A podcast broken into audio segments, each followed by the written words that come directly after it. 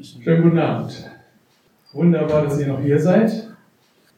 Wir kommen jetzt zum Ende der Bescheidenheit 2.0. Wir haben ja dieses schöne Foto hier, was überall auf den Tischen liegt, auf den Stühlen. Da sind äh, wir zu sehen mit leeren Taschen und man ahnt schon, worum es geht.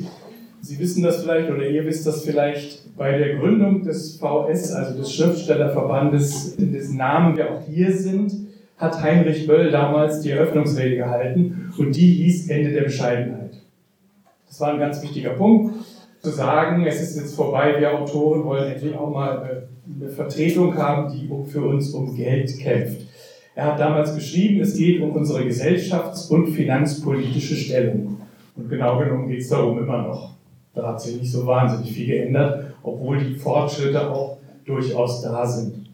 Aber die, äh, die Stellung ist nach wie vor prekär. Ja, und deswegen sind wir, wie wir hier sitzen, also wir sechs äh, gehören zu einem Stammtisch. Also es gibt einen VS-Stammtisch seit einiger Zeit. Da treffen wir uns einmal im Vierteljahr zu geselliger Runde und reden möglichst nicht so viel über Literatur, aber passiert halt doch immer wieder. Und eines Abends sind wir da auf das Thema Prekariat gekommen.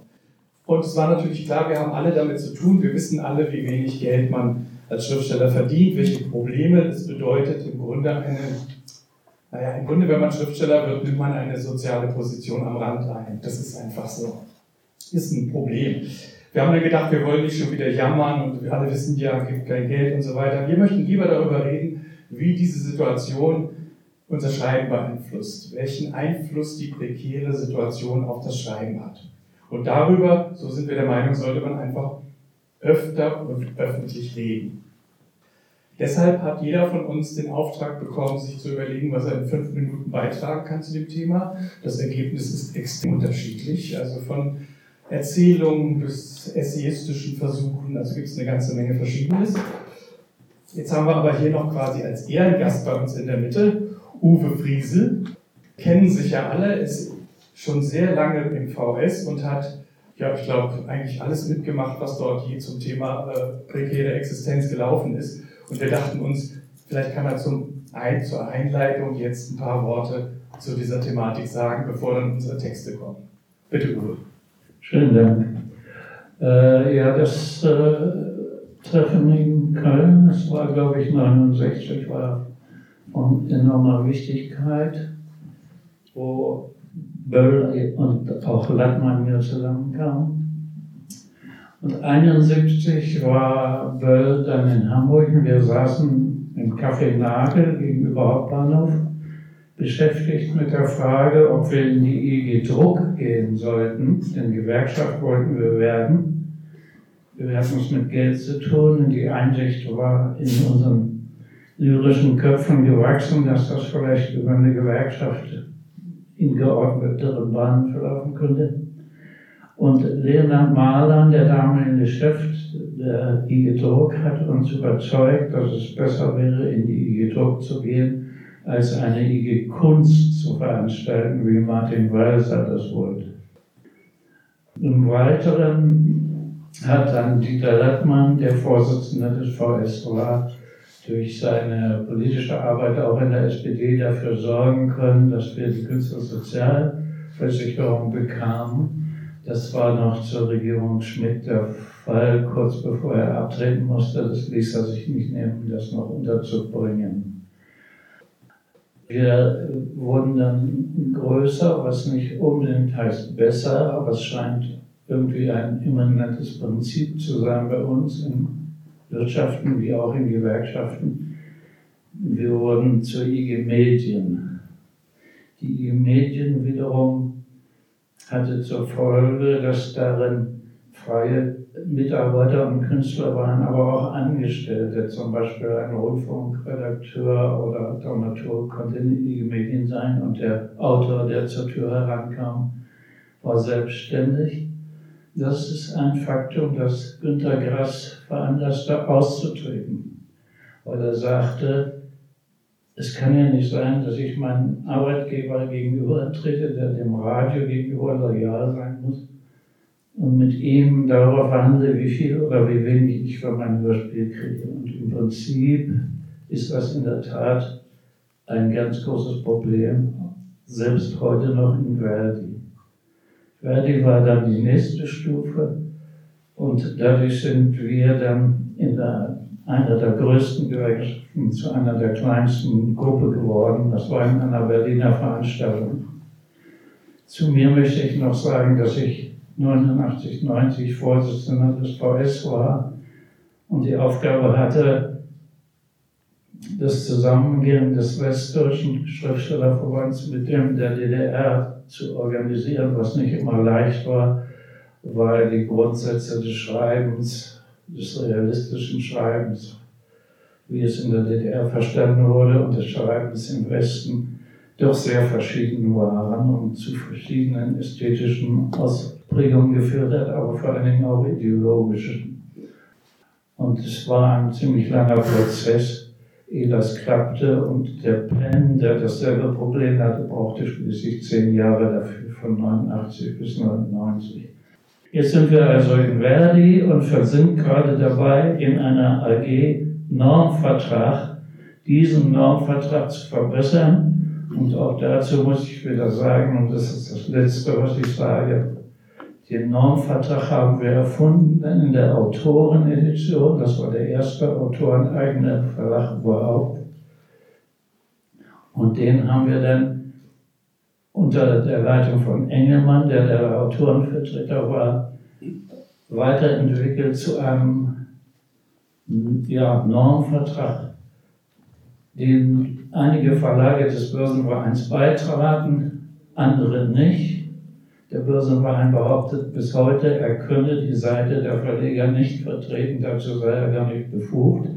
Und dieser Normvertrag hat inzwischen einige Macken, wie man sich vorstellen kann ist aber im Prinzip der Vertrag, der uns Mindesthonorar, Auflagenhöhe, Erscheinungstermin, Verramschungsbedingungen und so weiter garantiert. Das ist mal eine kurze Einladung.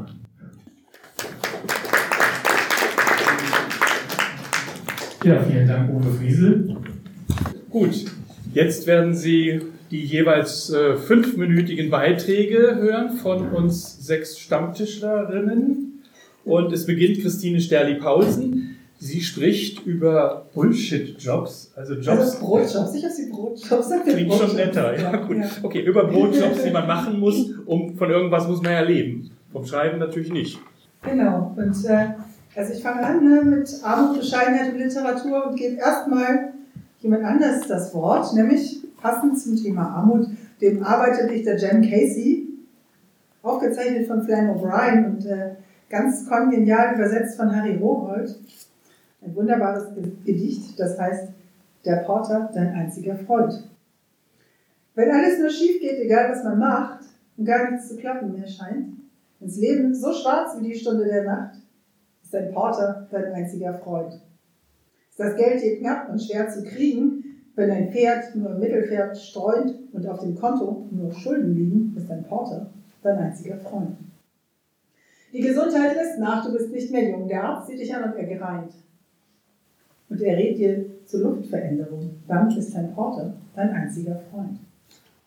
Ist das Essen knapp und die Kammer leer und kein Speck in der Pfanne sich bräunt, wird selten gespeist und gehungert mehr, ist dein Porter dein einziger Freund. In Zeiten von Ärger und Pech und Verdruss gibt's einen, der es gut mit dir meint, der eine, der stets zu dir halten muss ist ein Porter, dein einziger Freund. Ja, und dann haben wir jetzt gleich zwei problematische Themen, die Armut und äh, die Trunksucht unter Schriftstellern, was ja häufig eine Berufskrankheit ist, außer auch bei diesem Autor, der den Alkohol auch nicht so lange überlebt hat.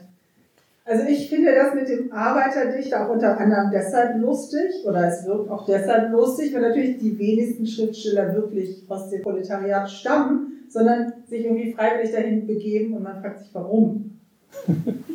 als, als Kinder des Bildungsbürgertums standen den meisten von uns, denke ich, ähm, die Türen zu den passenden bürgerlichen Berufen weit offen. Aber stattdessen begeben wir uns in die schäbigsten Jobs hinein und in die prekäre Position derjenigen, die sich Monat für Monat fragen müssen, wie es bis zum nächsten 30. oder schlimmer noch 31. weitergeht. Meine persönliche berufliche Laufbahn ist da keine Ausnahme. Etwa im Alter von acht Jahren erfuhr ich, dass ich gleich zwei unmögliche Berufswünsche hatte. Malerin und Schriftstellerin. Von da an ging ich gezwungenermaßen in innere Opposition zu der mir von meinen Eltern nahegelegten ordentlichen Berufsausbildung. Aber gleichzeitig wurde mir auch klar gemacht, dass ich andernfalls nur in der Gosse landen könnte. Oder, dezenter formuliert, in Deutschland können vielleicht nur zehn Leute davon leben und so gut bist du nicht. Aus, genau aus der Gosse holte ich mir dann ungefähr zehn Jahre später neue berufliche Inspiration. Was ich auch nur weiterempfehlen kann, ein Buch von Bukowski. Der Titel Faktotum verrät schon den Inhalt. Es geht um die Zeit, als Bukowski noch als armer Trinker durch Amerika tingelt und sich von einem beschissenen Job nach dem anderen verdient. Warenhaus, Schlachthaus, Hurenhaus und zuletzt gar die Post. Bei Bukowski gibt es das Happy End, auf das wir natürlich auch alle warten. Andererseits muss ich sagen, so miese Jobs kann ich nicht aufweisen. Und wahrscheinlich auch keiner der Kollegen hier. Und anders als Bukowski habe ich auch studiert und machte mein Magister in einem Fach, das mich wunderbar auf das Leben als arme Autorin vorbereitete. Ethnologie. Primo erlernt man da, sich nach der Underdog-Maxime zu richten, nämlich nicht auf der Seite der Privilegierten, sondern auf der der Unterprivilegierten zu stehen. Secundo lernt man während der Feldforschung bescheiden und von praktisch nichts zu leben. Wer ein Jahr in einer Hütte auf Madagaskar zugebracht hat, dreimal täglich Reis mit grünen Blättern aß und Wasser aus der Pfütze trank, der fühlt sich auch dann noch reich, wenn die vielen miesen kleinen Jobs deutlich weniger einbringen als Hartz IV. Und dass die oft deutlich weniger einbringen, liegt am zusätzlichen Schwierigkeitsgrad Familie, weil ähm, dann auch noch drei Kinder dazu kamen, die auch nicht vom Schreiben leben konnten. Ja, ich fühle mich, also der Vorteil, man fühlt sich jung, ich fühle mich immer noch ein bisschen als Studentin, das ungefähr ist mein Job- und Lohnniveau. Natürlich, man kann nur in eine berufliche Karriere sein Herzblut investieren und die andere dann in Form von Brotjobs abreißen. Leider bekommt man in diesen Brotjobs Stundenlöhne, für die ein Handwerker sich nicht mal die Nase schnauben würde. Darum habe ich immer mehrere gleichzeitig davon. Übersetzen, Gebrauchsanweisungen, Doktorarbeiten oder Werbung. Nachhilfe in allen Fächern, auch denen, von denen ich nie eine Ahnung hatte. Kunstkurse mit Kindern. Steuererklärung für andere Leute, während die eigene bis zur allerletzten Sekunde liegen bleibt. Ich denke, das Problem ist, dass die Mehrheit der Bevölkerung die Unentbehrlichkeit von Klempnern und Elektrikern weniger hinterfragt als die Unentbehrlichkeit von Schriftstellerinnen. Darum sind Leute wie ich natürlich nicht systemrelevant. Und dann durfte ich meine Corona-Hilfen vollständig zurückzahlen. Lebenshaltungskosten zählen nicht für Arbeiter, Dichter, Faktota, Ethnologinnen und ewige Studenten. Ich hätte ja zu Hartz IV gehen können, sagte mir der nicht sehr freundliche Mann von der Förderbank am Telefon. Schade, dass man die Manager von Lufthansa und TUI nicht dahin geschickt hat, statt sie von unser aller Steuergeldern zu alimentieren und stattdessen ein Grundeinkommen geschaffen für alle, damit man achtjährige Kinder nicht entmutigen muss, wenn sie sich wünschen, später einmal Bücher zu schreiben.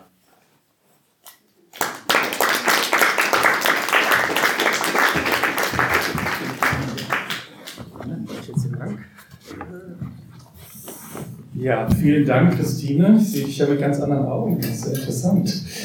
Also, da, ja, ist interessant, auch was aus dem äh, Arbeitsleben von dir zu hören. Das wusste ich auch noch nicht. Aber das, deswegen ist dieser Abend ja unter anderem auch gedacht, damit wir uns nochmal anders kennenlernen, als immer nur beim Stammtisch, der ansonsten ganz toll ist. Und wir wollen am Ende dieser Veranstaltung auch gern untereinander und vor allem auch mit Ihnen und euch äh, reden, wenn euch irgendwas besonders gefällt an diesem Abend oder was zum Einhaken mit eigenen Gedanken dabei herauskommt, das wäre schon toll weil wir glauben einfach, wir sollten sowas in verschiedenen Formen regelmäßig machen, reden über die Situation. Der nächste, der jetzt dran ist, ist Kurt Buch und äh, Kurt Buch beschäftigt sich mit der Frage, wie man es aushält, ohne Geld zu schreiben. Bitte. Ja, danke. Ja, es gibt einen spanisch-katalanischen Schriftsteller, Enrique Villamatas, der hat 2015 einen seiner Texte geschrieben, die Zukunft hieß das über Zitat Schriftsteller, die sich nur dank ihrer Bemühungen über Wasser halten, zu schreiben, was sie schreiben würden, wenn sie schrieben. Ja, den Satz muss ich auch erstmal verdauen und sagen, was will der mir damit sagen und äh, was soll, wie soll ich den verstehen. Und als ich dann über den Satz nachgedacht habe, da tat mir, kam mir die Frage eben von der anderen Seite. Könnt ihr euch vorstellen, wie viele Geschichten nicht erzählt, wie viele Romane nicht geschrieben, wie viel Poesie im Verborgenen gestorben ist, weil der oder die Autorin sie nicht aufschreiben konnten, weil sie anderweitig arbeiten mussten, zum Beispiel mit dem, was wir eben gehört haben, dass keine Zeit für so eine brotlose Kunst da gewesen ist. Und zum Andenken an diese verlorenen Autorinnen habe ich dann nochmal einen kleinen Text geschrieben. Der heißt für mich, für dich, vielleicht auch für uns. Er wächst im Kopf, manchmal stürmisch, manchmal verharrend. Dein Text erfüllt Alltag, wird sich selbst und du schreibst, schreibst. Versinkst in deinen Text, vergisst alles neben ihm und schreibst. Du gibst deine Kraft, deine Wahrheit, entblößt dich auch immer ein wenig, den Lesern, den Zuhörern, zahlen dafür wollen sie nicht. Sie nehmen deine Worte, danken deinen Text, deine Zeit, doch die, denen du diese Reise spendierst, die du mitgenommen hast, zahlen dafür, wollen sie nicht. Und du? Du schreibst. Ja, in einer, seiner Erzählung von Mario Lebrero, äh, da gibt es eine Protagonistin, der fragt in dieser Erzählung, Zitat, warum sind Schriftsteller mehr als alle andere Menschen eine leichte Beute für Depressionen? Aber statt darüber nachzusinnen, nachzusinnen, möchte ich einwenden, je mehr wir miteinander reden und über uns reden, desto weniger werden wir eine leichte Beute sein. Danke.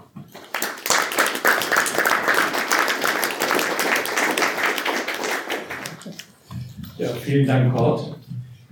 Wunderbar, sowas in Gedichtform mal zu hören. Wenn ich Lyriker wäre, würde ich sowas versuchen. Aber wir haben ja dich. Ja, jetzt kommt ein Text von mir. Hm, da geht es um mangelnde Aufmerksamkeit, die man so als Literat erhält. Er heißt, es ist ja nicht nur, aber auch. Es ist ja nicht nur das Geld.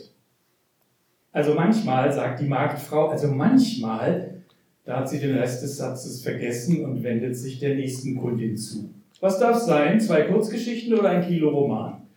Auch heute genügen mir zwei frische Anekdoten. Mit Nebenhandlung oder ohne? Nein, danke, eine Anekdote mit Nebenhandlung ist mir zu fett. Ich wollte meine eigene Version der Ereignisse suchen, deshalb begann ich literarisch zu schreiben. Meine eigene Version ist nicht schon deshalb eigen, weil ich sie schreibe, sondern weil meine Schreibweise abweicht von denen, die mir sonst begegnen, weil sie eigen ist. Deswegen ist sie auch nicht jedermanns Sache. Wenn ich für Zeitungen, Anthologien, den Rundfunk schrieb, mussten sich meine Texte allerdings den üblichen Schreibweisen anschmiegen. Oder, sagt die Marktfrau, eine Dresdner Familiengeschichte, ebenso weit entfernt vom Banalen wie vom Exzentrischen? Ein Buch aus dem Osten, was soll es denn kosten? Ein Werk für alle Welt, Geld. Glücklicherweise gab es noch unser literarisches Kabarett, das Texte- und Zeichenkombinat Hamburg. Zu viert schrieben wir exzentrische kollektive Texte und kritisierten jede Form sprachlicher Wichtigtuerei, egal ob in Alltag, Feuilleton oder Literatur. Um uns zu verstehen, muss man mindestens drei Gedanken auf einmal denken. Einen klugen, einen dummen und einen zufälligen. Erleben Sie, wie viel Spaß das macht. Leider gerieten wir nach kurzer Zeit in eine Szene, die Comedy erwartete, obwohl ich ja gern Leute zum Lachen bringe, wollte ich das nicht. Und den üblichen Kulturbenutzern waren wir sowieso zu anarchisch. Ach nein, eine Anekdote mit Nebenhandlung ist mir zu fett. Die Kundin nimmt schließlich einen Regionalkrimi aus dem Selbstverlag und geht. Ich bin dran. Was darf sein? fragt die Verkäuferin. Ich liebe Kohlrabi. Literarischen Kohlrabi. Eine apfelrote Sammlung von Liebesgeschichten können Sie haben oder einen pflaumenblauen Band über Kommunikation und Kakteen. Bitte nur Kohlrabi, ausschließlich literarischer Kohlrabi. Soll das witzig sein? Mir bleibt nichts anderes übrig, als ein Taxi anzuhalten. Ab zum Friedhof, rufe ich, nachgucken, was da heute wächst. Nach zwei Förderpreisen von manchen Veröffentlichungen in Zeitungen, im Rundfunk und live habe ich dann aufgehört zu schreiben. Nein, dachte ich, selbst wenn ich mich gängigen Schreibweisen anschmiege, als Autor verdiene ich einfach zu wenig. Stattdessen wurde ich freiberuflicher Literaturdozent und gründete zusammen mit Vera Rosenbusch eine kleine Firma für Literaturreisen. Wir zeigen Ihnen, was uns am Herzen liegt, in Weimar, Wien, Berlin. Schreiben wollten wir nebenher. Was für ein Irrtum. Eine eigene Firma entzieht Energie ohne Ende. Eine eigene Schreibweise kostet Zeit und Nerven nebenher geht gar nicht. Nach jahrzehntelanger Pause leiste ich mir nun den Luxus, wieder an meiner Version zu schreiben. Das bringt doch immer nichts ein. Trotzdem hoffe ich bei jedem Buch, jetzt wird die Öffentlichkeit aufmerksam oder wenigstens ein Blogger oder... Denn es ist ja nicht nur das Geld, es ist auch die Aufmerksamkeit, die fehlt. Es ist das fehlende öffentliche Gespräch darüber, was Literatur sein könnte, wenn sie nicht so wäre, wie sie ist. Da mir das Talent fehlt, mich selbstzufrieden in eine Blase zurückzuziehen, brauche ich Aufmerksamkeit für meine Schreibweisen, die aus dem Rahmen fallen. Aufmerksamkeit, die mich stützt. Wenn ich kein Geld verdiene mit meiner Literatur, heißt das, sie wird nicht verkauft. Heißt das, sie kommt auf dem Markt nicht vor. Heißt das, im Grunde gibt es mich nicht. Max Frisch schreibt, seinen Leser muss man sich denken. Das ist schon Teil unserer Arbeit. Die Erfindung eines Lesers eines sympathischen, nicht unkritischen, eines nicht allzu überlegenen, aber auch nicht unterlegenen, eines Partners, der sich freut, dass wir an ähnlichen Fragen herumwürgen und nicht ärgerlich wird, wenn unsere Ansichten sich kreuzen, nicht herablassend, wenn er es besser weiß, nicht blöde, nicht unernst und nicht unspielerisch, vor allem nicht rachsüchtig. Ach, wäre das schön. Vielleicht könnten wir eine kleine Gegenöffentlichkeit bilden, in der ein anderer, freundlicher, weniger autoritärer Ton herrscht. Ab zum Friedhof, sage ich, nachgucken, was da heute wächst. Mann, sagt der Taxifahrer, Sie kenne ich doch. Sie haben beim letzten Mal einen ganzen Stapel alter Bücher auf dem Rücksitz liegen lassen. Ich habe sie eingepflanzt, aber es kam nichts dabei heraus. Sie müssen sie mit dem Lesezeichen nach unten einsetzen, sonst hat es keinen Sinn. Außerdem gedeihen sie nicht gern in der Nähe von Sellerie, von Bestsellerie. Danke.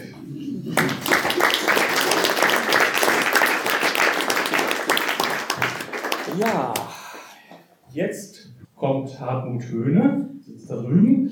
Der beschäftigt sich, hat er mir gesagt, mit den nicht materiellen Aspekten des Prekären und ihren Auswirkungen auf sein Selbstverständnis als Autor.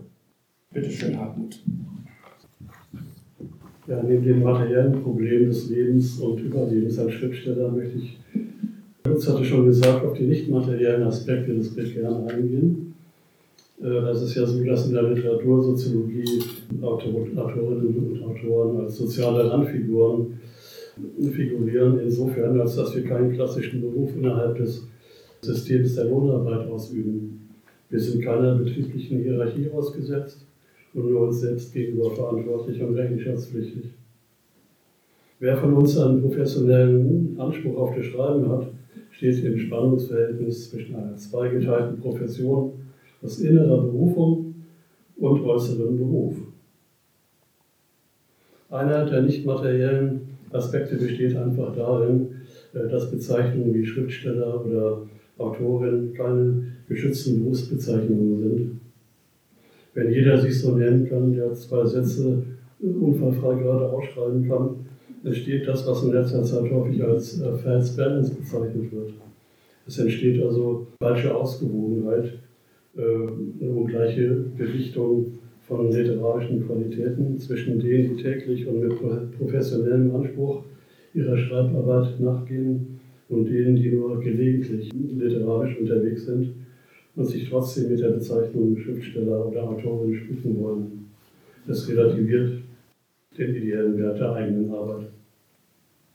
Ein zweiter Gesichtspunkt fällt mir ein, dass es für nahezu alles äh, eine professionelle Ausbildungsmöglichkeit gibt. Im Bereich der Künste auch. Es gibt sie für Musiker, für Tänzer, für Malerinnen, für Bildhauerinnen und auch für Artisten. Für literarisch Tätige gibt es wenig Optionen. Da fallen mir vor allem die beiden Hochschulen in Hildesheim ein und in, in Leipzig. In Hildesheim kann man einen Bachelor machen und den Masterabschluss sogar im literarischen Schreiben und in Hildesheim, äh, in Leipzig gibt es ein Diplom. Ich gebe zu, der Gedanke, äh, Diplom-Schriftsteller ist gewöhnungsbedürftig. Ja, in aller Regel wird es so sein, dass man sich die handwerklichen Voraussetzungen des Schreibens selber beibringt oder in privaten Schreibgruppen mitmacht. Was bleibt, ist der permanente Eindruck, nicht genug zu wissen, nicht mithalten zu können, sich nicht nach vorne zu entwickeln. Anhaltende Selbstzweifel verstärken den Eindruck des Prekären, das ständige Unsicherheitsgefühl in keiner Hinsicht abgesichert zu sein. Nicht wenige scheitern schon daran, dass sie denken, dass sie ihren eigenen Ansprüchen nicht genügen können. Und manche machen sich auch äh, falsche Vorstellungen vom Alltag des Schreibens. Wir wissen ja alle, dass so ein Schreibtisch ein verdammt einsamer Ort sein kann. Ja, und dann Stichwort, äh, Stichwort der arme Poet. Da gibt es romantisierende Vorstellungen in der Bevölkerung, in der Öffentlichkeit. Die Armut scheint irgendwie zur DNA des Schriftstellers zu gehören. Vielleicht wird sie sogar erwartet. Ist Armut gar förderlich zum Schreiben? Das heißt ja, ein voller Bauch studiert nicht gern, ein Lehrer aber auch nicht. In diesem Sinne, her mit dem Kuchen.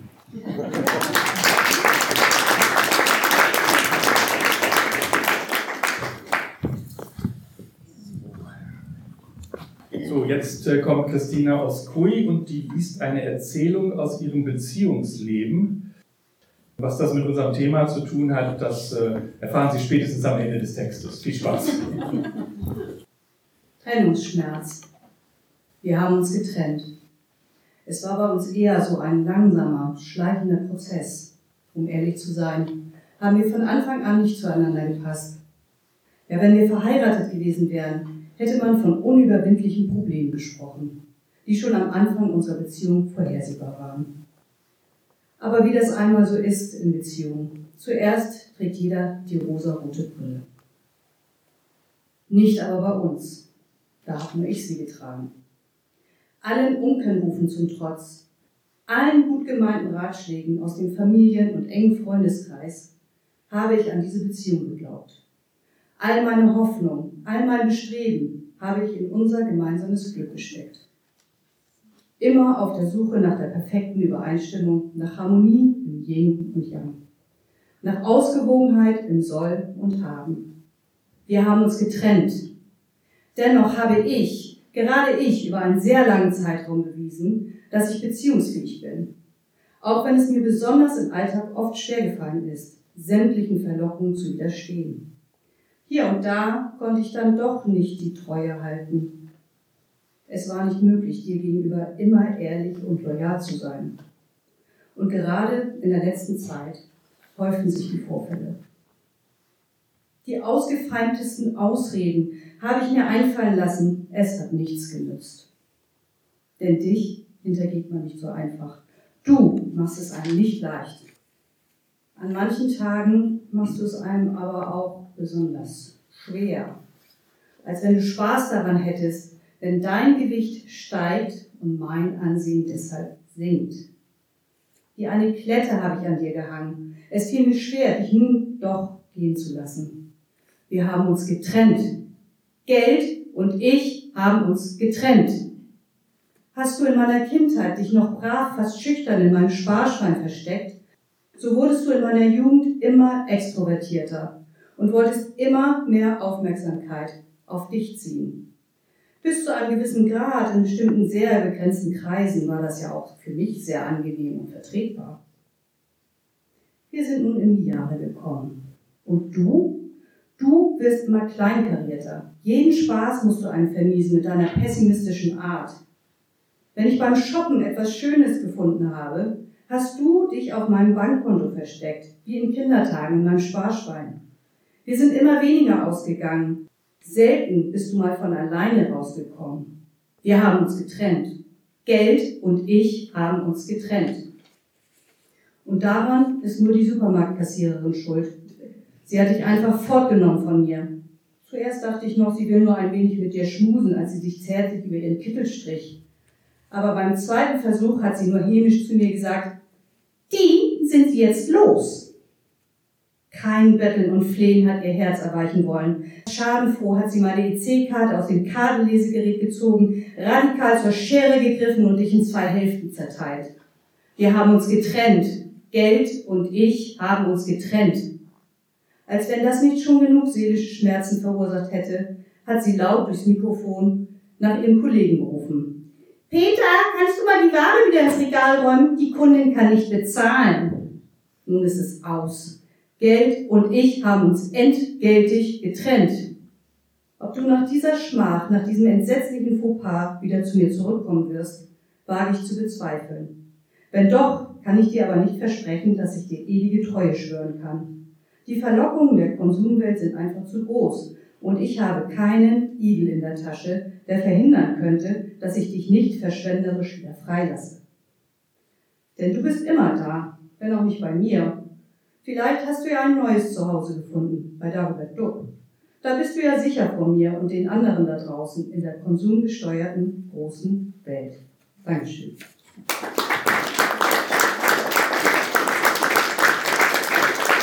Ähm, ja, ähm, ich bin Autorin und Self-Publisherin. Ähm, da hinten stehen zwei Kinderbücher von mir, da wollte ich noch mal kurz was zu sagen. Und zwar habe ich die irgendwann im Selbstverlag veröffentlicht, nach zehn Jahren, weil ich keinen Verlag gefunden habe, der sie veröffentlichen wollte.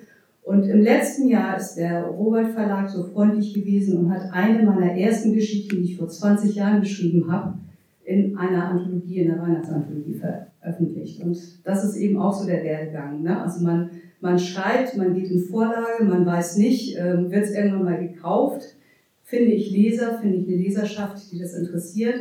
Und äh, manch einer von uns versucht es auf eigene Faust und auch da nochmal zu, was eigentlich so für Kosten für so ein Buch entsteht. Also man muss ISBN-Nummer kaufen, man muss all das machen, was der Verlag sonst macht und äh, wird dann noch komisch angeguckt und bei manchen Vereinigungen oder so ist es tatsächlich so, da kommt man nicht rein, wenn man im Selbstverlag veröffentlicht hat. Heute ist es ein bisschen besser geworden, aber das ist auch nochmal so ein Punkt, wo nicht geguckt wird, wie ist die Qualität. Also hat da jemand vernünftige vernünftiges Papier ausgewählt, eine ordentliche Druckerei gewählt, hat er das Buch durch ein Lektorat gehen lassen. Das sind alles so Aspekte, die man so als Leser, also ich als Konsument früher auch nicht wusste, aber wo ich mich in vielen Jahren jetzt auch mit beschäftigen musste und auch viel Lehrgeld zahlen musste. Also mein erstes Buch ist äh, ausverkauft, die Kooperation mit der Illustratorin ist kaputt gegangen und ähm, ich habe es nur, ich habe Illustrationskosten, Druckkosten, alles bezahlt es ist ausverkauft, aber unterm Strich ist nichts darüber übergeblieben. Ne? Und auch das ist sowas, wo ich finde, wenn, dann, wenn man auf irgendwelchen Märkten oder so ist und man stellt so ein Buch für 20 Euro hin und manche fangen an zu diskutieren, oh, 20 Euro kriege ich ja für 3 Euro bei Kick, dann sage ich immer, ja, dann gehen Sie bitte zu Kick und kaufen es da. Vielen Dank.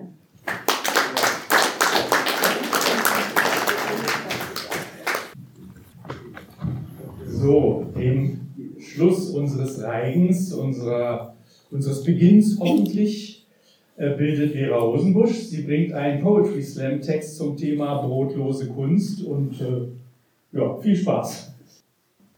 Das Schlimmste ist die Scham. Stimme meiner Mutter, pfui, schäm dich. Können Sie davon leben, fragt mich jeder und jede. Wer würde seinen Zahnarzt sowas fragen oder seine Schornsteinfegerin? Wer nicht von seiner Arbeit leben kann, der ist nichts wert.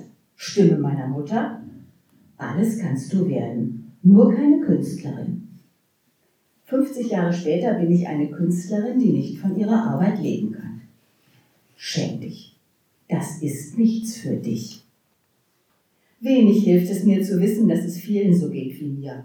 Fast allen. Nur 5% der Autorinnen können vom Schreiben leben, alle anderen nicht. Nicht mal alle, die in den Feuilletons wohlwollend besprochen werden. Mein Kopf sagt, das liegt am Markt. Er ist zu klein für die vielen, die davon träumen, Schriftstellerin zu werden. Aber mein Magen schlägt allein. Ich muss rackern, denke ich, muss mich doppelt anstrengen. Ist das wirklich eine Lösung? Gibt es eine? Ja, Netzwerken. Also noch mehr Anstrengung. Ja, schämst du dich denn nicht? Schreiben ist so mies bezahlt, weil der Gewinn so ungerecht verteilt ist. Vom Buchverkauf bekommen Handel und Verlage anteilmäßig viel mehr als die Autoren. Das ist ungerecht. Das ist nicht meine Schuld. Es ist ein strukturelles Problem. Trotzdem schäme ich mich.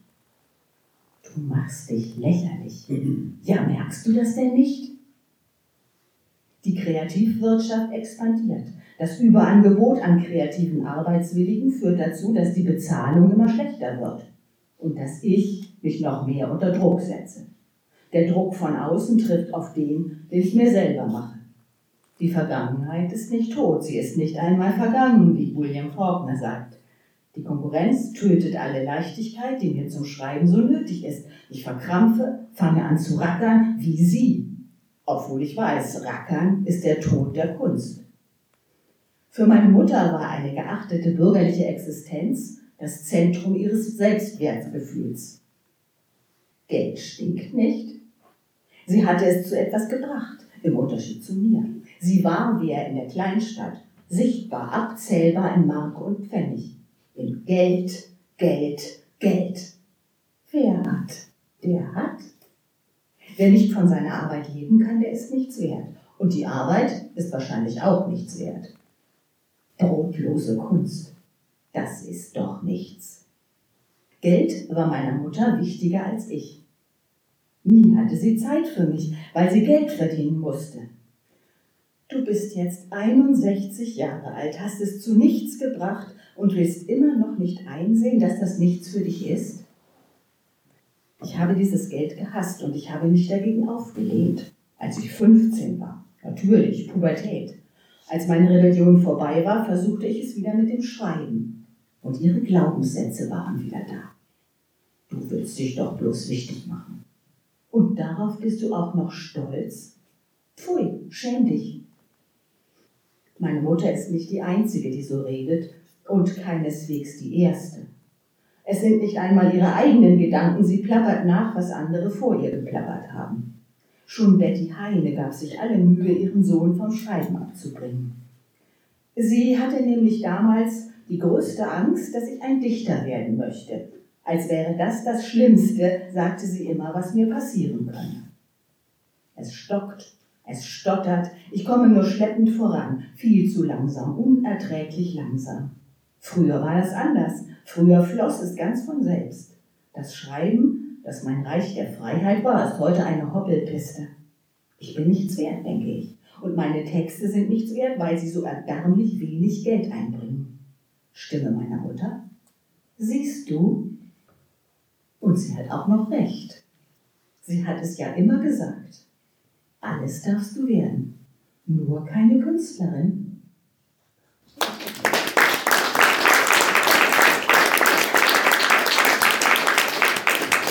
Ja, vielen Dank. Das war das, äh, so die erste, das waren die ersten Ergebnisse und naja, was ist das, so eine Art Brainstorming oder so erstmal gewesen. Und äh, jetzt würde uns natürlich schon interessieren, ähm, was die anderen Anwesenden zu diesem Thema beizutragen hätten oder vielleicht an Anmerkungen, an Fragen oder wie auch immer. Vielleicht finden Sie und ihr das ja auch alles ganz doof, dass wir schon wieder über das Geld reden. Kenne ich auch das Problem, aber Vielleicht, äh, sind ja viele Autoren im Raum, ist das ja ein Thema, was für euch auch interessant ist. Also wie gesagt, für uns war der Ausgangspunkt öffentliches Reden darüber, damit man nicht immer alleine zu Hause hängt, wie wir alle und dann denken, oh nee, hättest du mal bloß was anderes gemacht. Ja, gibt es Anmerkungen, Fragen von euch hier auf der Bühne oder von hier unten? Da war es. Bitte. Ja, ich würde vorschlagen, jetzt haben wir doch darüber geredet, jetzt wissen wir Bescheid. Jetzt kann man nicht mehr sagen, wir wüssten nichts. Wir können uns zusammentun und soweit ich weiß, gibt es ja auch schon äh, von, auf unserer Seite Vereinigungen von Künstlern, die sich zusammengetan haben und die etwas dafür tun, dass es nicht alles so gänzlich brotlos bleibt und unerfreulich. Ja, wir wollen ja auch nicht unserer Gewerkschaft mitteilen, dass sie doof ist und nichts für uns tut. Wir wollen allerdings schon sagen, es wäre ganz gut, mehr mit uns und äh, wir auch untereinander über dieses Thema zu reden, auch mit so Facetten, die zum Teil dann ins Schreiben ganz stark beeinflussen. Das macht sich ja, machen sich viele Leute, glaube ich, nicht klar. Also wie, wie wichtig das ist. Ich arbeite ja auch als Literaturdozent, 20er Jahre. Wir sprechen über die Schwierigkeiten der Autoren damals, Fallada, Kästner, was weiß ich. Und wir reden darüber, all diese Leute mussten für den Markt schreiben, sonst wären sie verhungert. Und die haben das natürlich, äh, das hat die auch viel gekostet, auch Alkoholismus und was weiß ich. Als ob das keine Rolle spielt, sagt dann aber wieder irgendwer zu mir natürlich, ja, aber ein bisschen flach ist das schon, ne? was sie da schreiben. Und da denke ich immer, die haben für den Markt geschrieben und versucht, etwas nicht völlig Doofes abzuliefern, was ein Riesenproblem ist aus meiner Sicht. Also Hut ab vor der Leistung, sagen wir mal, eines Fallada. Äh, aber ich muss mir dann heute anhören, wird gesagt, naja, Proust ist es nicht. Ja, oh. Der Mann hat auch Geld, das spricht ja nicht gegen Proust, aber auch nicht gegen Fallada. Also sowas zum Beispiel wäre für mich ein wichtiger Gedanke. Bitte, Herr Bracker. Ja. Ich möchte erinnern an jemanden, und zwar an Karl Loretti, Mafia e Politica. Und Christus Carlos ist Egoi. Was war das eigentlich? Das waren die Herausforderungen an jemanden, der glaubte, das müsste er, das müsste er schreiben, das müsste er bekannt machen. Und das ist doch eigentlich das Wesentliche, denke ich, bei den Schriftstellern. Und so auch bei mir ist ja egal, ob ich einen anderen Beruf vorher gehabt habe, aber ich habe ja die ganze Zeit geschrieben, auch andere Sachen. Äh, es muss doch eine Herausforderung sein, die an uns ergeht, nicht sich irgendwie nur hinzusetzen und ja, was mache ich nur und den Daumen drehen und was schreibe ich dann. Das Wesentliche sind doch die, diese Impulse, die in uns toben und die sagen, wir müssen das jetzt unbedingt mal bringen, irgendwas damit machen. Und ohne dem wird sich ja niemand berufen fühlen, sich hinzusetzen und zu sagen, ja, ich, ich werde Schriftsteller. Einfach nur so.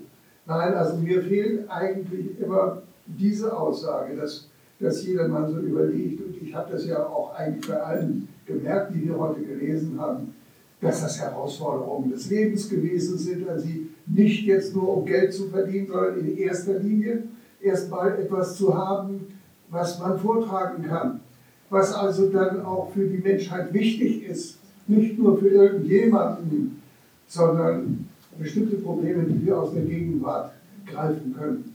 Und ich äh, bedauere, dass ich nun so, so alt bin und nicht zu allem, was heute passiert, Stellung nehmen kann. Aber da ist doch genug auch eigentlich an wichtigen Themen, die man uns vielleicht aus der Hand reißen würde. Ich sage es nur einfach deswegen, weil wir als Schriftsteller ja im Wesentlichen darauf angewiesen sind, dass jemand das auch lesen will, was wir machen. Es sollte ja nicht nur irgendetwas sein, dass wir sagen, wir setzen uns jetzt mal in Ruhe hin und schreiben da mal ein Gedicht oder so auch Gedichte können also ungeheuer äh, aufregend sein. Zumindest die beiden, die äh, am Anfang kurz vorgetragen worden sind. Also was mir oft fehlt, ist, dass die äh, Autoren auch von den Impulsen sprechen, die sie zu ihrer Arbeit gebracht haben. Und das ist ja eine wunderbare Arbeit. Ja, ich sehe so ein bisschen das Problem bei dem Gedanken, damit tue ich mich insgesamt schwer, deswegen habe ich auch gesagt, ich bastle an der eigenen Version. Ich möchte eigentlich nicht, dass das Publikum mich einfach versteht, sondern ich möchte das in meine Version hören. Und das ist marktmäßig ein Problem. Ich habe früher am meisten Geld verdient, wirklich mit netten Geschichten für die Wochenendbeilagen. Das ist aber nicht das, was ich eigentlich sagen möchte. Und äh, das heißt, ich leide darunter, dass es so wenig angemessene Gesprächskultur darüber gibt, dass ein Autor nicht das schreibt, was das Publikum will, sondern der Autor schreibt, dann gibt es das Publikum, dann gibt es ein Gespräch darüber. Das wäre demokratische Lektüre. Das. Ja, ja. Aber dieses Gespräch, das kommt ja nur zustande, wenn der Autor bekannt ist. Sonst kommt das. Ja, praktisch ist es so. Ja, ist, ist, ist, ist so. Mhm. Ja. Die Frage ist doch, ja, Entschuldigung, hier vorne erstmal. Entschuldigung. Bitte. Ich stelle das zurück. Was machen Sie bitte? Ja, aber ich. Ja, nee, vielleicht später. Dankeschön. Also die Frage, für mich äh, stellt sich immer die Frage, wer legt denn eigentlich diese Messlatte drin? Also bei allen anderen Berufen ist es ja so, ne? Der kriegt, der Handwerker wird weitergegeben, im Bekanntenkreis, Mensch, der macht da eine Sache gut, der ist das Geld wert. Aber wie ist es bei den Künstlern? Wer legt da die Messlatte fest? Und äh, wie immer auch die, das, die dann aussieht. Also die Leute unterhalten sich darüber und der eine sagt, ach nö, so hoch ist er nicht angesiedelt. Und der andere findet überhaupt gar keine Resonanz bei anderen. Und äh, das ist bei mir immer die Frage, wie weit gehen wir da rein? Also ich habe ja auch erst relativ spät angefangen mit dem richtigen Schreiben, sag ich mal, weil ich vorher Geld verdienen musste. Und äh, ich wäre wahrscheinlich nicht so auf die Idee gekommen, gesagt, zu sagen, ich setze mich irgendwo erstmal hin und schreibe und verhungere dann dabei. Sondern ich habe gesagt, ich schreibe, ich, ich, ich mache meine Arbeit und kriege dafür Geld und dann setze ich mich hin und schreibe. Dass es nebenbei nicht geht, das ist klar. Also ich glaube, es gibt da ein großes Missverhältnis seit einigen Jahren schon oder Jahrzehnten schon dazwischen, dass die Kreativwirtschaft expandiert, also dass immer mehr Leute sich gerne kreativ betätigen wollen, was ja auch nichts Schlimmes ist, äh, und aber auf der anderen Seite, äh, dass immer weniger Leute äh, bereit sind, die Rolle des Lesers zu übernehmen. Als ich angefangen habe, bei der Volkshochschule Kurse zu geben, da gab es in Hamburg ungefähr 40 Kurse zur Literaturvermittlung über Hölderlin und sonst was. Und es gab gerade mal zwei, die kreatives Schreiben anboten. Heute ist es umgekehrt. Das ist genau, genau richtig, was Sie sagen. Ähm, die Messlatte ist und bleibt der Markt, der Leser. Da kann man machen, was man will, der ist das. Und der entscheidet, ob man damit Geld verdienen kann oder nicht. Das andere, das ist wahrscheinlich äh, ein Problem der Zeit, dass sich eben so viele Schriftsteller nennen und es sein wollen. Äh, ich möchte aus meinen Erfahrungen sprechen. Vor ungefähr 20 Jahren äh, fing ich auch ein bisschen an zu schreiben und da haben große Leute, Versicherungen, äh, Automobilfirmen haben gesagt, oh, das ist toll, Sie schreiben, schicken Sie mir doch Ihre Bücher, die veröffentlichen wir in unseren Hauspostillen. Nicht? So ist das gewesen, tatsächlich. Heute, wenn Sie heute sagen, Sie sind Schriftsteller, dann laufen die Leute weg. Die sagen genau die gleichen, die mich damals äh, um äh, Bücher gebeten haben. Die sagen, unseren Kunden schenken wir lieber eine Schachtel Pralinen. Wir werden über, übersättigt mit Literatur. Das ist das Problem. Das müssen wir auch erkennen, dass das das Problem ist. Ja, zumindest ein Teil der, der. Leser wird übersättigt. Ja, da ganz hinten ist, glaube ich. Und dann Uwe Friese oder erst da? Erst da hinten und dann Uwe. Okay, gerade das Stichwort Übersättigung. Ich glaube, dass, klar, das Internet haben wir ganz viel zu lesen, in Berufen und so weiter, aber ich glaube, schriftstellerisch ähm, gibt es da ganz viel. Das ist natürlich äh, Medien. Fernsehen, Filme, es gibt dies, es gibt das. Das alles zusammen lässt dann das Schreiben oder das, die, die Produkte, die da entstehen, als Übersättigung dastehen. Wenn es das andere nicht gäbe, wäre er dankbar darum, um zu lesen. Ich glaub, Also ich denke schon, das ist wirklich, das hat ja auch schon Kollege da gesagt, das ist das Problem der Zeit, wie wir uns entwickelt haben, wie sich die Gesellschaft entwickelt haben, und diese Medienbreite. Ich glaube, erst Uwe jetzt. Dann du. Man kann diese zwei Ideen, dass man miteinander reden sollte und dass man kommerzielle Anreize bieten sollte, indem man attraktiv schreibt, vielleicht miteinander verbinden. Wir haben bei der Gründung des VS in Hamburg erstmal das Literaturzentrum gegründet und haben da in diesem Literaturzentrum, damals in der alten Kunsthalle, regelmäßige Treffen ge gemacht. Und da kamen so 16, 17 Leute zusammen. Und wir haben uns gegenseitig Gedichte vorgelesen und die kritisiert. Also wir sind bei Lyrik äh, erstmal geblieben. Und äh, dann haben wir, sind wir den nächsten Schritt gegangen und haben Anthologien gemacht. Eine davon hat unser Kollege da mitgebracht, eine wunderschöne Anthologie mit einer Zeichnung von Jansen vorne drauf. Wir haben insgesamt, glaube ich, drei Anthologien gemacht. Und äh, dann äh, sind wir ja ins Literaturhaus gekommen, was vielleicht gar nicht so gut war, weil wir da wieder nur eine Unterabteilung der Hauptabteilung wurden. Und es stellte sich aber heraus, dass in diesem Workshop und in diesen Gesprächen sich die Leute so qualifiziert haben, dass über 80 Prozent der damals Beteiligten in literarische Berufe gegangen sind. Und da gibt es ja viele, auch in denen man verdienen kann. Also wenn man literarischer Redakteur in einer Zeitung ist oder am Rundfunk, oder verdient man ganz gutes Geld. Und man lernt auch eine ganze Menge. Also es gibt ja auch noch um das Schreiben herum ein paar Berufe, die durchaus mit Literatur zu tun haben. Also das heißt, diese Idee, man redet erstmal übereinander und über das, was man macht, ist gut.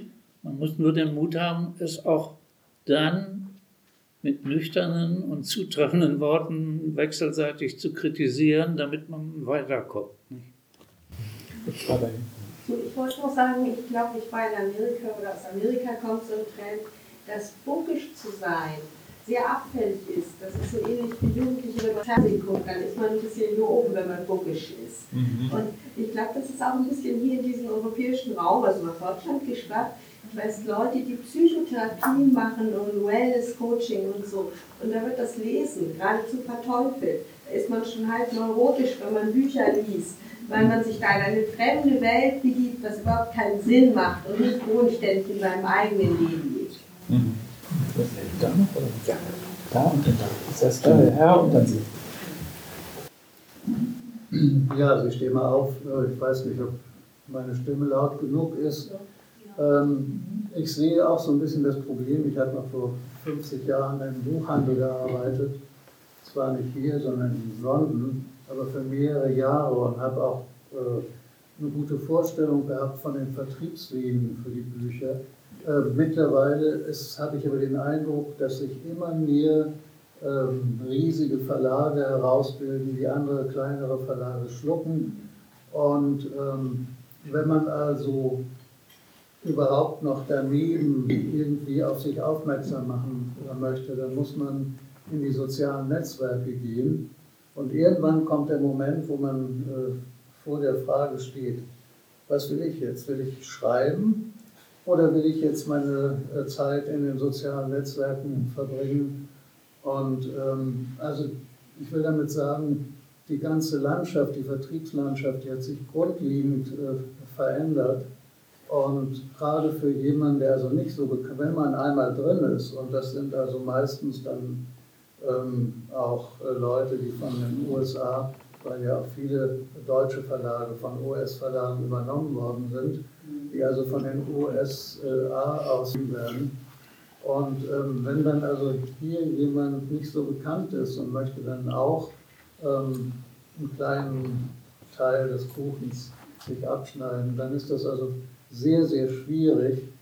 Und äh, wie gesagt, ähm, dann ich stehe also auch persönlich vor der Frage, wie viel Zeit will ich in sozialen Netzwerken äh, verbringen und äh, wie viel Zeit möchte ich eigentlich schreiben. Also das sehe ich auch als ein Problem. Jetzt wollten Sie noch was. Ja, der Kollege Moment, hat nein, Moment.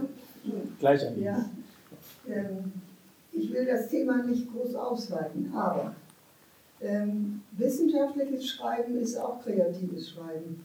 Das habe ich mein Berufsleben lang gemacht. Und wenn Sie wissen, was Drittmittelforschung ist, dann können Sie mich auch verstehen. Also die, die Kommerzialisierung dieser Arbeit ist erheblich. Es ist so, dass die öffentliche Hand, wenn sie also in Form von Ministerium oder Deutsche Forschungsgemeinschaft so Gelder ausgeben, äh, dann äh, wird das schon sehr stark evaluiert. Aber es kommt auch ähm, darauf an, durchaus neue Ideen zu haben und neue eine Gruppe zu bilden. Manche Forschung kann man nicht alleine machen, die meiste nicht. Man braucht eine Gruppe, man sucht sich eine Gruppe, man sucht sich einen Professor, eine Professorin, die veröffentlichen möchte, ohne dass sie selber sehr viel arbeiten müsste. Und diese Konstellation führt dann dazu, dass äh, auch mehrjährige Projekte entstehen. Aber als Berufsverlauf ist das untauglich. Also wenn ich jetzt höre, wie das bei, bei Ihnen, ich bin nun nicht Schriftstellerin geworden, aber ich würde sagen, äh, da ich aus der qualitativen Forschung komme und nicht aus dem Zählen. Oh, ich kann auch zählen, aber ich tue das nur, wenn ich meine Begründung noch etwas fundieren will für so Leute, bei denen nur Zahlen zählen. Also man muss die, die Möglichkeiten, die Wissenschaft bietet, um, um das eigene Argument äh, zu stützen, die muss man nutzen. Das ist durchaus kreativ. Und äh, ich würde davon auch nicht ablassen und habe Studenten auch immer ermutigt, so zu arbeiten. Aber natürlich äh, ist äh, vor allem, denken Sie an die Vereinigung, also sehen Sie das historisch, äh, mit der Vereinigung äh, sind auch mehr gute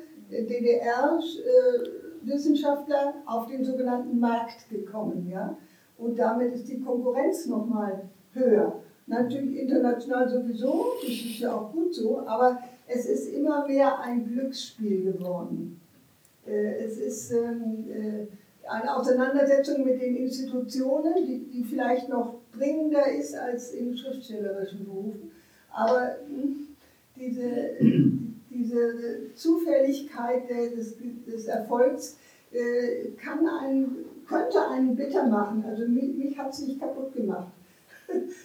Aber ich möchte, Sie, ich möchte Ihnen klar machen, genauso wie Lyrik ja eine besondere Möglichkeit ist, ist eben meinetwegen eine soziologische Arbeit äh, aus den 70er, ich habe angefangen in den frühen 70er Jahren, das, das sind auch Kreative, die, die richtig ähm, Wirkung gehabt haben. Und das ist mir zum Glück bewusst. Und dann muss man noch einen Doktor machen und dann muss man noch dies und das. Aber es, es, kann, es kann werden. Ich würde jungen Leuten nicht abraten. Die Nähe, äh, also von Wissenschaft ohne Aussicht, Professur zu bekommen. Aber ähm, genauso würde ich auch den, den jungen Leuten, die schreiben wollen, nicht äh, das vermiesen. Also die, obwohl sie diese Geschichten, äh, diese wahren Geschichten erlebt haben. Okay. Aber ich glaube, keiner will jungen Leuten das Schreiben vermiesen. Ja, nein. Außer jeweils die Eltern, ne? Bestimmt, die besorgten Mütter. Wenn man hier die, die Konzentration auf dem Verlagsmarkt und ähnliches bedenkt, dann, dann hätte man äh, so ein Glück, dass es die Künstlersozialkasse gibt. Aber es gibt einfach äh, zu wenige äh, hilfreiche Gruppierungen. Davon bräuchte man mehr. Also, ich kann da gar nichts gegen sagen. Sollten wir auch gar nicht. genau, also muss man aufpassen, dass hier ja. nichts gegen ein Unternehmen Moment. Kann man nichts dagegen machen?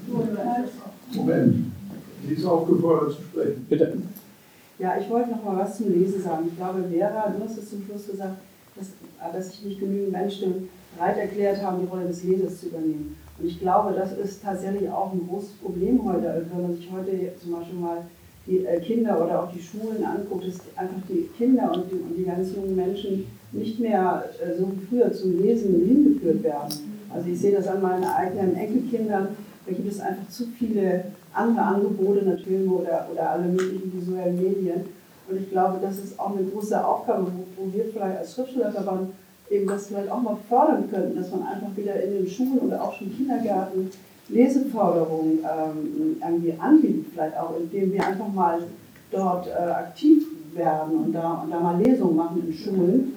Weil ich glaube, dass wenn wir sozusagen unsere eigenen Kunden vergrößern wollen, äh, und wir brauchen natürlich Leser, sonst, sonst können wir nicht langfristig Erfolg haben, wenn uns keiner liest, dann könnten wir vielleicht da uns auch ein größeres Publikum schaffen, indem wir das, das selber weiter verbreiten, also das. Also direkt dazu, das ist jetzt mein persönlicher, mein persönliches Eckchen von uns allen hier auch.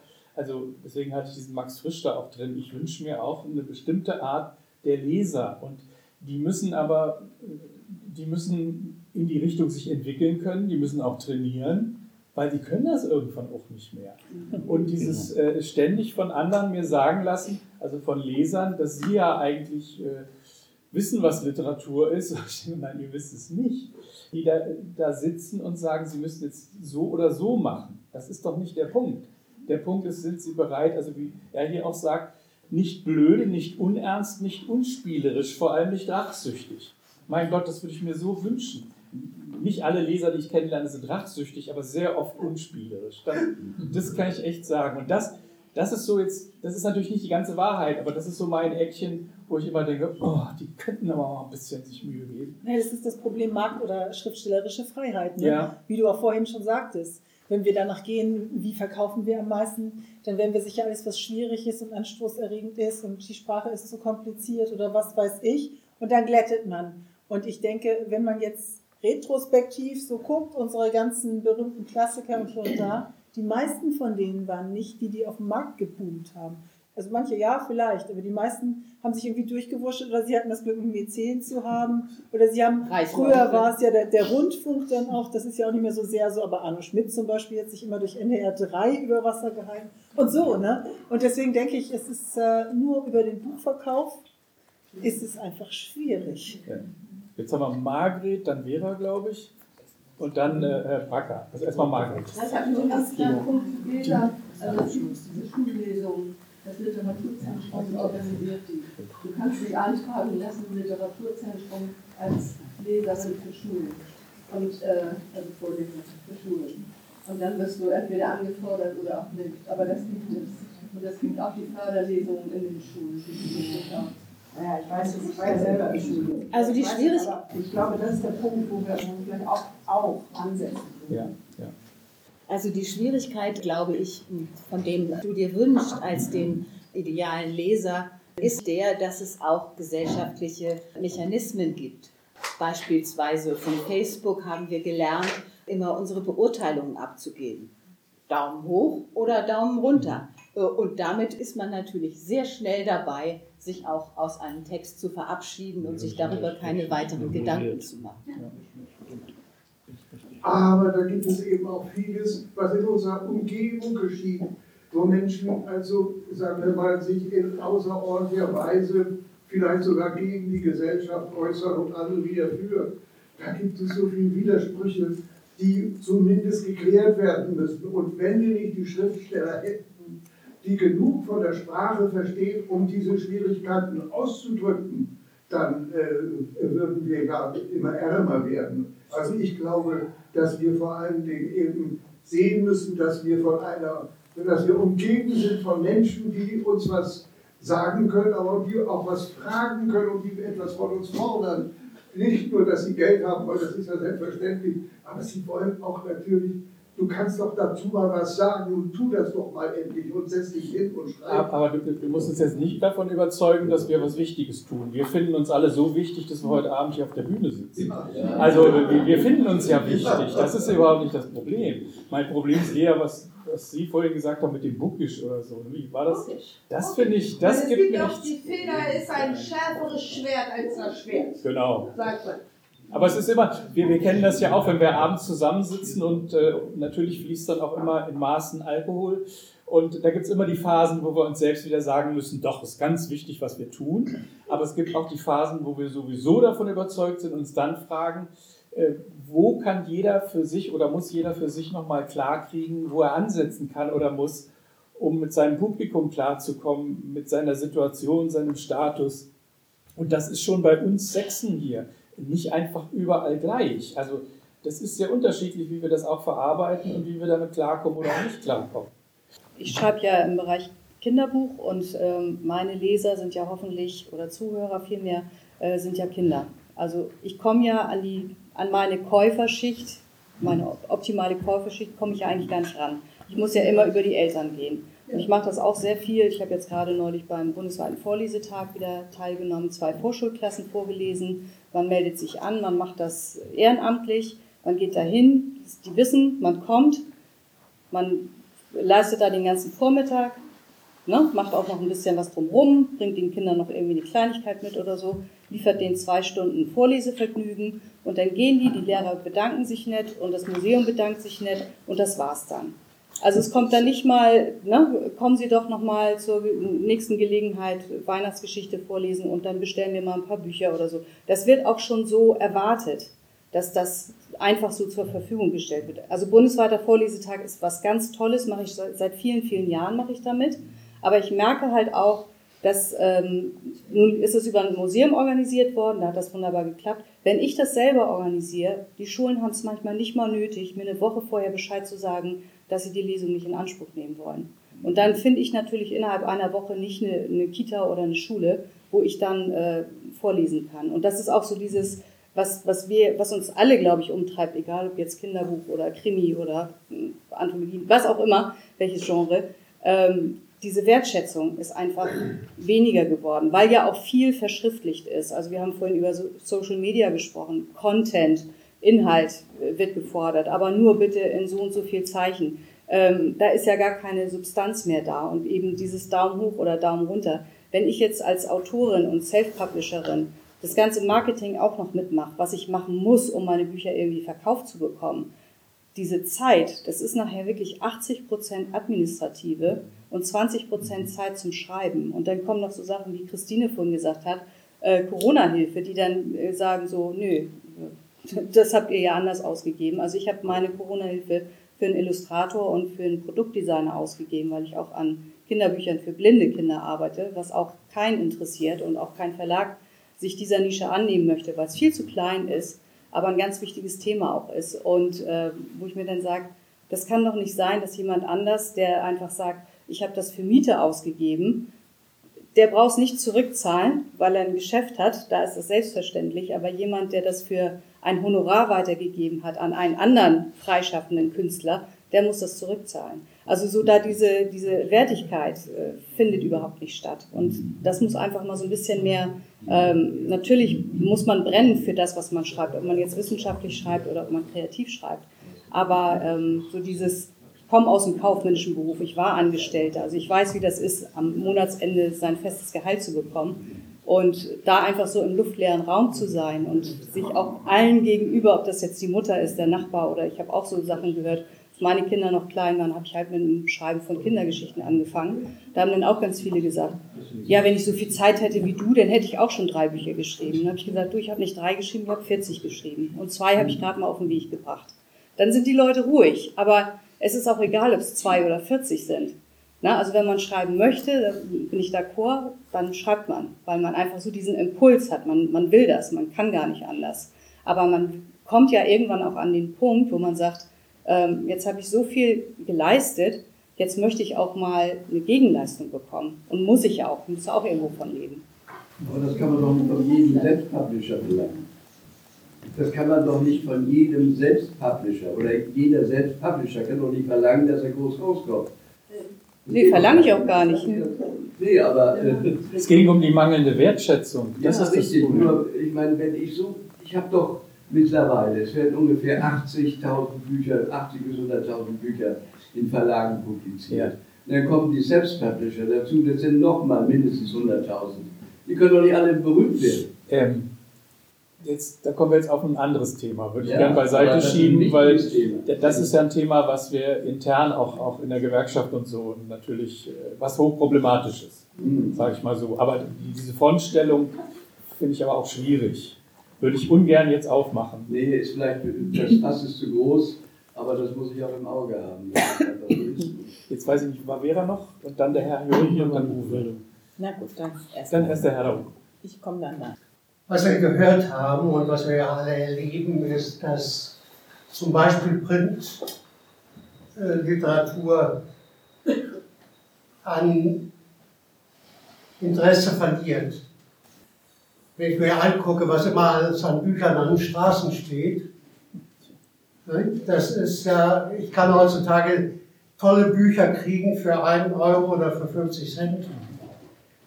Die Wertschätzung dessen, was wir tun, und ich glaube, jeder, der schreibt, hat irgendwas, irgendwas zu sagen.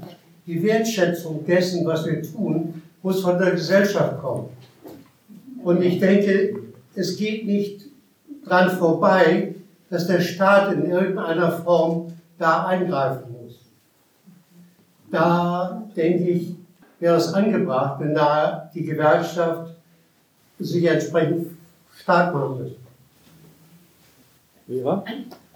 Ja, ich äh, wollte noch mal sagen, ich bin erstaunt, ich gehöre zu denen, die das mit initiiert haben, jetzt hier diese Veranstaltung heute. Und das ist entstanden aus unserem Stammtisch, der eigentlich einer ist, wo wir über alles Mögliche quatschen. Und plötzlich an einem dieser Abende passierte etwas, was mich sehr überrascht hat, dass wir immer wieder auf dieses Thema zurückgekommen sind. Und ihr seht ja auch, Sie sehen ja auch, sechs Leute von unserem Stammtisch, der aus nicht viel mehr besteht, sitzen jetzt hier auf der Bühne und haben sich engagiert und haben auch diverses gemacht. Ich bin überrascht und ich bin auch überrascht von der Diskussion hier, wie viele verschiedene Meinungen oder Meinungsäußerungen dazu kommen. Also anscheinend ist dieses Thema ja doch eins, was uns in, in gewisser Weise auf den Nägeln brennt.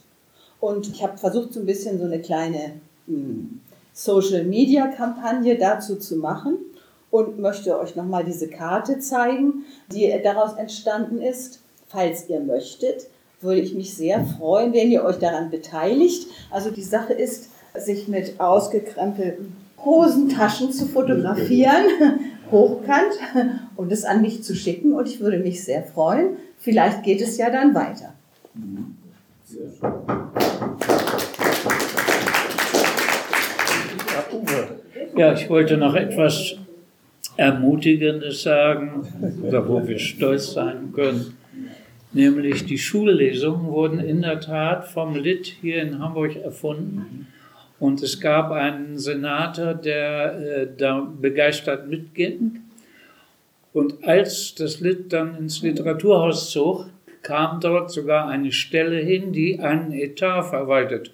Vorher gab es überhaupt nicht so etwas wie einen Leseetat. Und die Aufgabe, die ich daran knüpfen müsste, war, wir müssten darauf dringen, dass dieser Leseetat erweitert wird, sodass die Zahl an Lesungen, die der Einzelne machen kann, sich vergrößert. Das wäre hier für Hamburg. Mhm. Für Verdi möchte ich sagen, Verdi hat sich immer noch nicht, nach meinem Eindruck, ganz daran gewöhnt, dass da ja auch Schriftsteller sind. Und äh, es, zum Beispiel bringt Verdi eine Zeitschrift daraus, die wir auch immer kriegen. Und da sind alle möglichen Aufsätze über Literatur drin, manchmal auch Buchkritiken, aber von Autoren sehe ich weit und breit.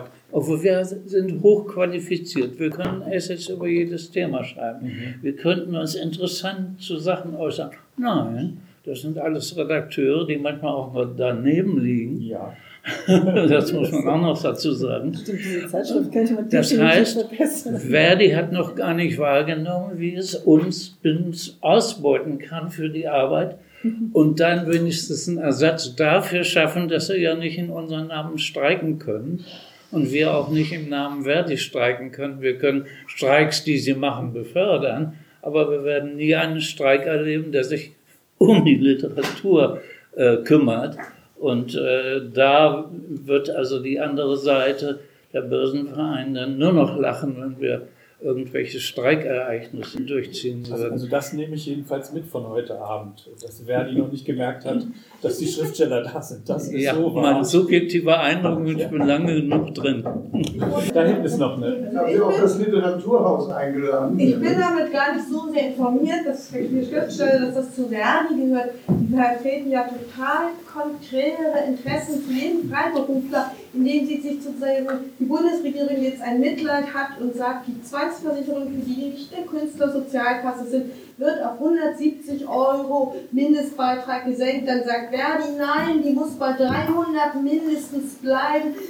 Selbstständige Menschen arbeiten nicht richtig. Die Angestellten, die werden für 35 Euro versichert, zu den gleichen Einnahmen, aber die Selbstständigen müssen weiter 300 Euro bezahlen, selbst wenn die Bundesregierung den Selbstständigen helfen will. Die kommen da nicht mit. Wenn sie bei der Verdi sind, kommen die einfach nicht mit. Ich wollte da jetzt kein, aber kein Gewerkschaftsbashing draus machen, sondern nur mal feststellen, dass Uwe einfach recht hat und offenbar ist es kein so neues Problem. Ich, ich denke aber, wir sollten vielleicht dann eher zum Schluss kommen, tendenziell. Du wolltest noch was sagen haben? Ja, vielleicht wäre das ja eine gute Anregung, wenn wir mitnehmen können, dass wir selbst mal äh, auf die Gewerkschaften zugehen und fragen, äh, was können wir machen für euch. Ja. ja das, das wäre ja auch eine Möglichkeit und das läuft, das, das hat ja noch nie gelaufen. Ich kann mir schon vorstellen, dass der Bedarf da ist, aber weil keiner kennt den Schriftsteller. Ja. Das ist, das ist, Nein, ich denke auch, das ist mal ein bisschen Ruhe hier sein. Einige sind Ja, Nein zahlen, no taxation, no representation, sagt werden. Die kämpfen für ihre Mitglieder, und zwar für die, die zahlen. Ach, du bist eingeladen, äh, bei Verdi mitzumachen. Gut, ich, ich denke, wir sollten das aber jetzt beenden. Es war der erste Versuch, mit diesem Thema Öffentlichkeit zu erzeugen und wir werden sicher, also wir werden bestimmt, denke ich, nach diesem Abend dabei bleiben. Und äh, ja, es gibt Rundmails auch äh, seitens der Gewerkschaft, es gibt Rundmails des VS. Also ihr bekommt sicher mit, wenn wieder etwas in die Richtung laufen sollte. Und äh, wenn ihr Zeit und Lust habt, unbedingt wiederkommen. Auch wenn man dann den ganzen Abend nur drüber redet. Das ist ja auch irgendwie, finde ich erstmal gut. Ja, dann kommt gut nach Hause, bleibt gesund und wir sehen uns im nächsten Jahr. Guten Morgen.